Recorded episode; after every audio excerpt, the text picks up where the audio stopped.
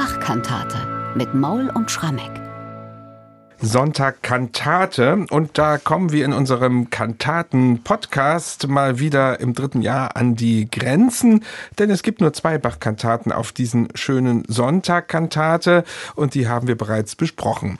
Aber wir haben für den heutigen Tag eine Kantate ausgewählt, die auch gut in den Mai passt, nämlich die Trauungskantate Dem Gerechten muss das Licht immer wieder aufgehen. Amen.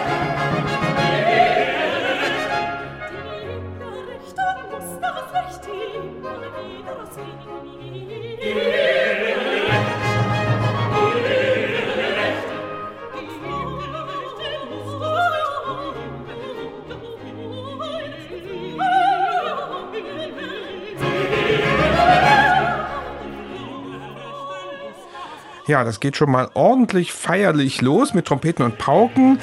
Aber bevor wir auf die spezielle Geschichte dieser Trauenskantate eingehen, mal Michael so ein bisschen allgemeiner.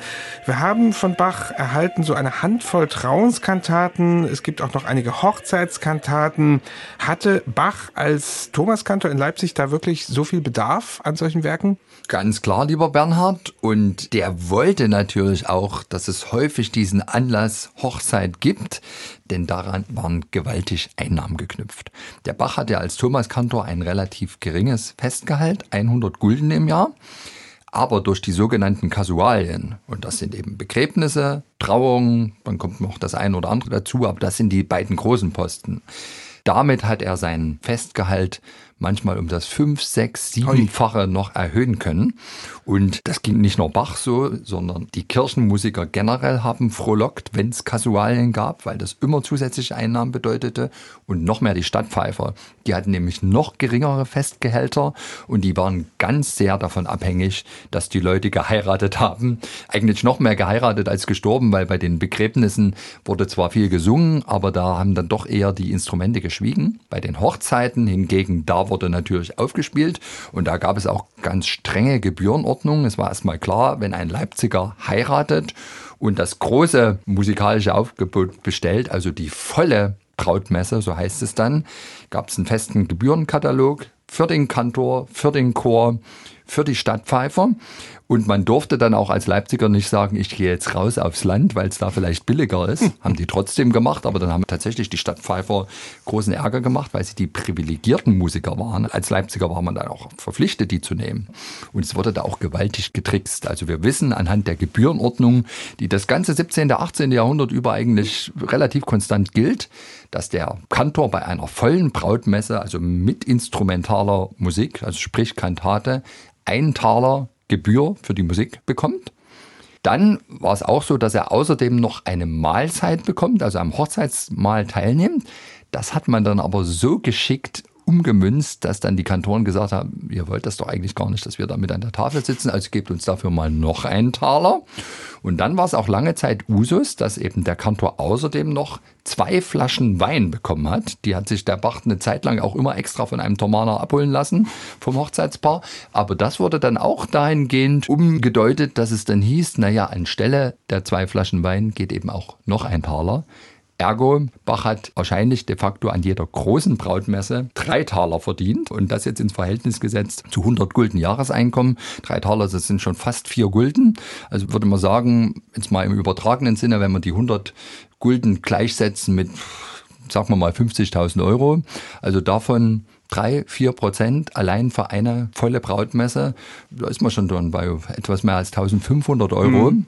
Und ich glaube, das ist noch nicht mal die Gebühr, wenn Bach dann wirklich noch ein extra Stück komponiert hat. Ich glaube, das war dann das außerhalb war des Gebühren. Verhandlungsbasis. Katalogs, ganz genau. Mhm. Also insofern. Sehr praktisch, muss ich sagen. Da gute, hat man sich dann gefreut, wenn die Leute ja. geheiratet haben, nicht? Das ja, und vielleicht auch nochmal quantitativ können wir sagen, wir wissen von dem Thomas Küster, der sehr genau aufgezeichnet hat für Bachs Zeiten, wie oft da volle Brautmessen anfielen, also das große musikalische Aufgebot.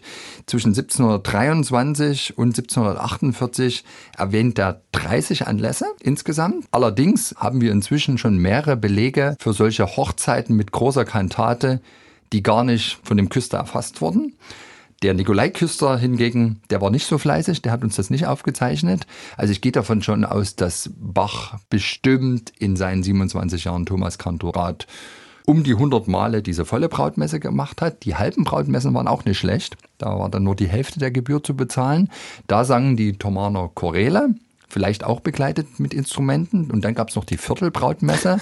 Äh, das, das war dann also eine mit wirklich minimal Besteck und mhm. trotzdem bekam auch da der Kantor einen Anteil. Die Leipziger wollten allerdings manchmal auch, also die Sparfüchse, die sogenannte stille Trauung oder die Haustrauung, die dann praktisch nur mit Pfarrer stattfand. Da haben dann allerdings namentlich die Stadtmusiker großes Theater gemacht, weil sie sich da eben außen vor sahen mhm. und eben nicht mitverdient haben.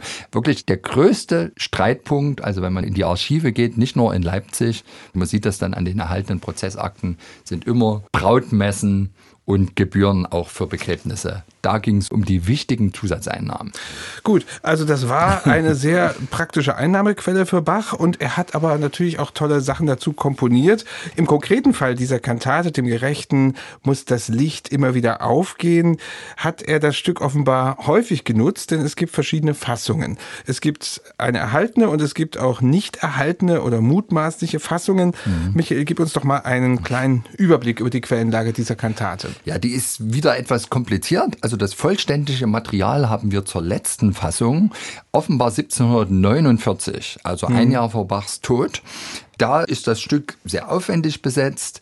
Also voller Chor, drei Trompeten, Pauken, zwei Flöten, zwei Oboen. Streicher leuchtet ja auch ein. Wenn jetzt alle Stadtpfeifer mitverdienen wollen, müssen die auch mitspielen. Mhm. Also deswegen großes Besteck.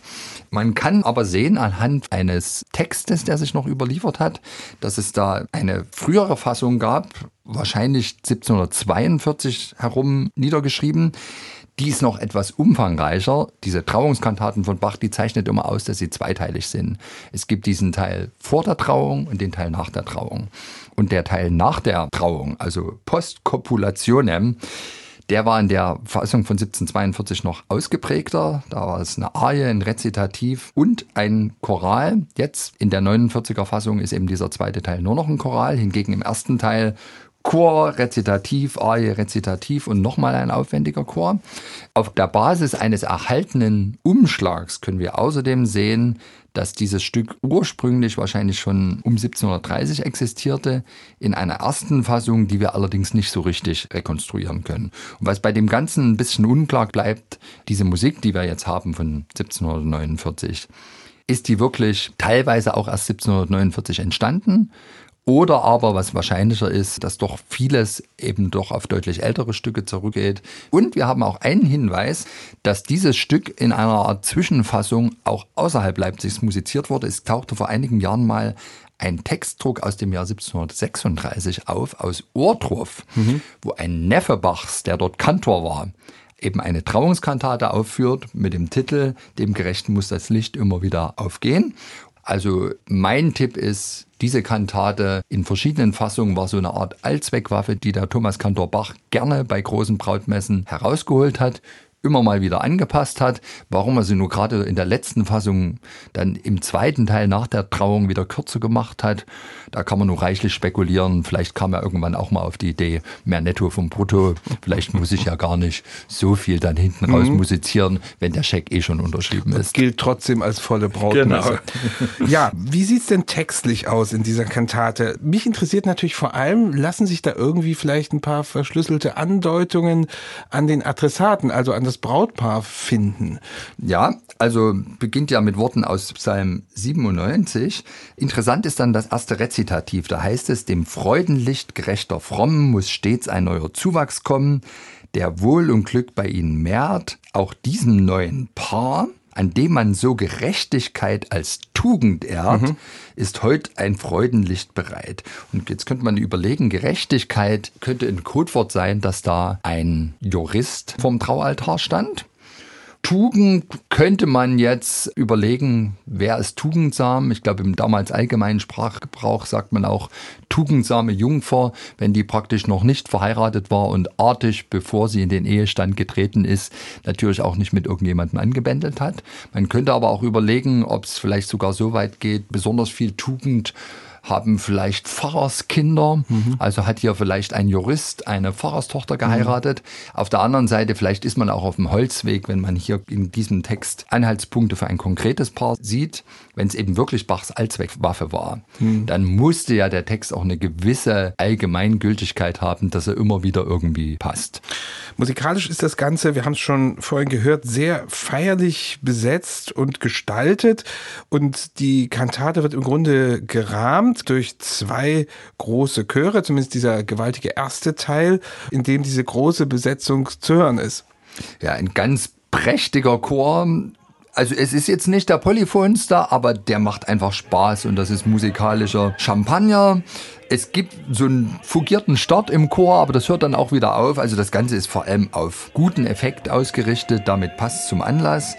Ich finde, wenn ich auch hier so hinhöre, dass die Textdeklamation manchmal vielleicht nicht die allerzwingendste ist. Könnte man auch wieder überlegen, ob vielleicht die Musik ganz ursprünglich mal einen anderen Text hatte, aber dem Anlass total angemessen. Also hier glänzt es in jedem Kirchenraum. Also das passt einfach zu so einer Situation, wo zwei Menschen sich vor den Altar stellen und den Segen Gottes haben wollen. Und meist ist das Brautpaar so aufgeregt, die hören sowieso nicht so genau hin. Also Hauptsache Trompeten, nicht? Ja.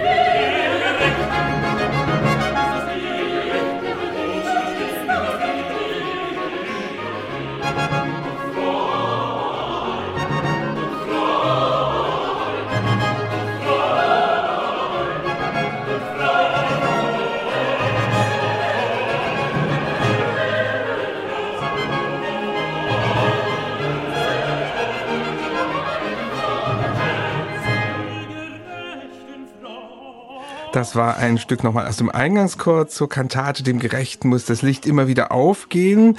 Und dann gibt es eine Arie nur in dieser Kantate, eine Bassarie, Rühmet Gottes Güt und Treu die fällt schon irgendwie von ihrer Struktur sehr auf und ja. ist ein bisschen ungewöhnlich für Bach. Ganz ungewöhnlich, also singuläres Stück in Bachs Schaffen. Sie hat so diesen lombardischen Rhythmus, also voller synkopischer Figuren. Und das ist ein musikalischer Stil, der ganz typisch für die 1740er Jahre ist. Den hört man ganz viel in Musik aus der Berliner Hofkapelle. Bachs Sohn Karl Philipp Emanuel macht das bis zum Exzess, Karl-Heinrich Graun und so weiter. Wir haben trotzdem keinen Zweifel daran, dass Bach das komponiert hat.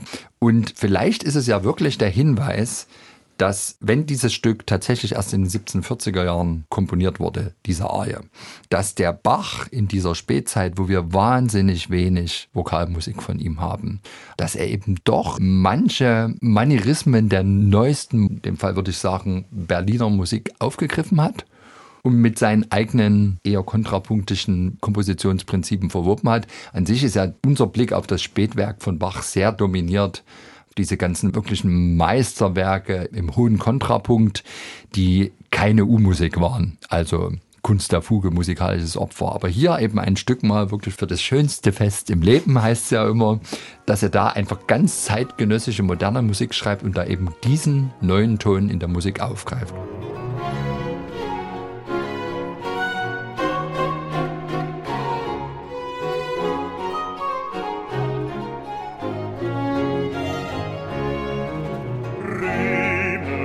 Gottes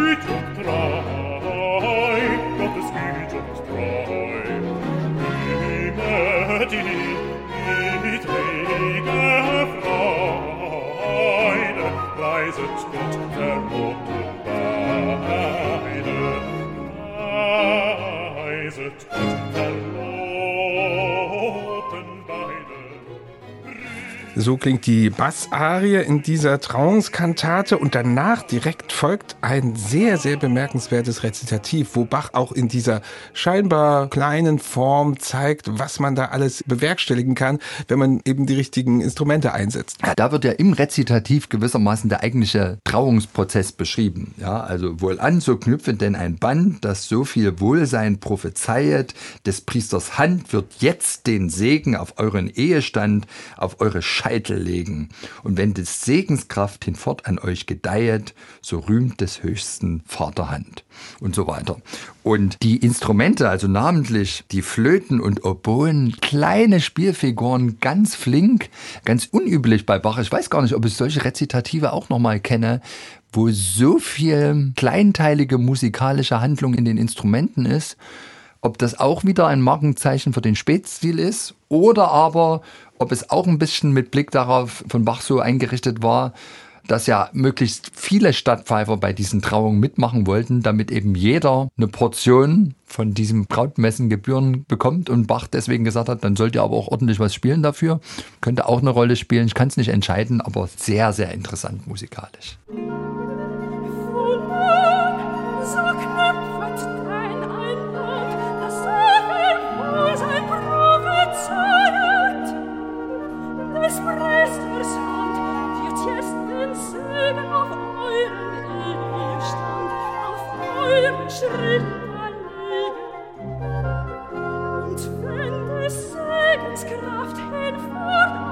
nicht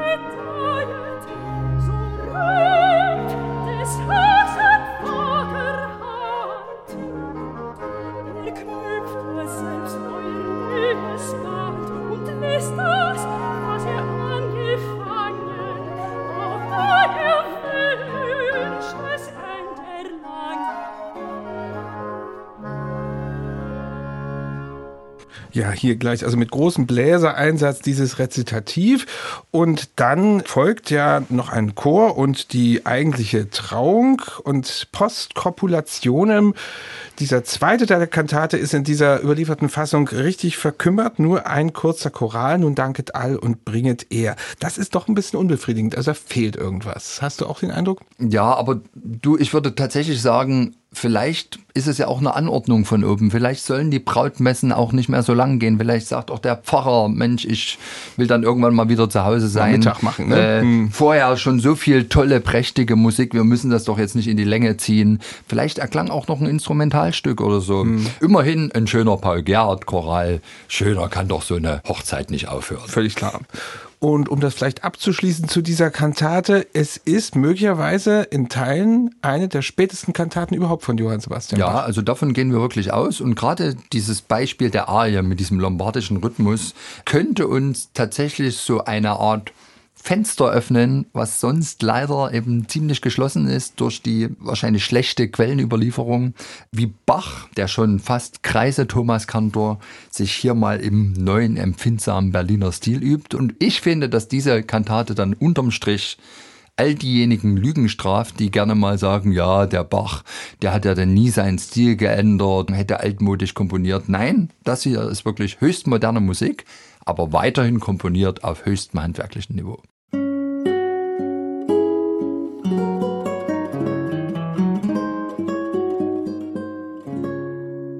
MDR Classic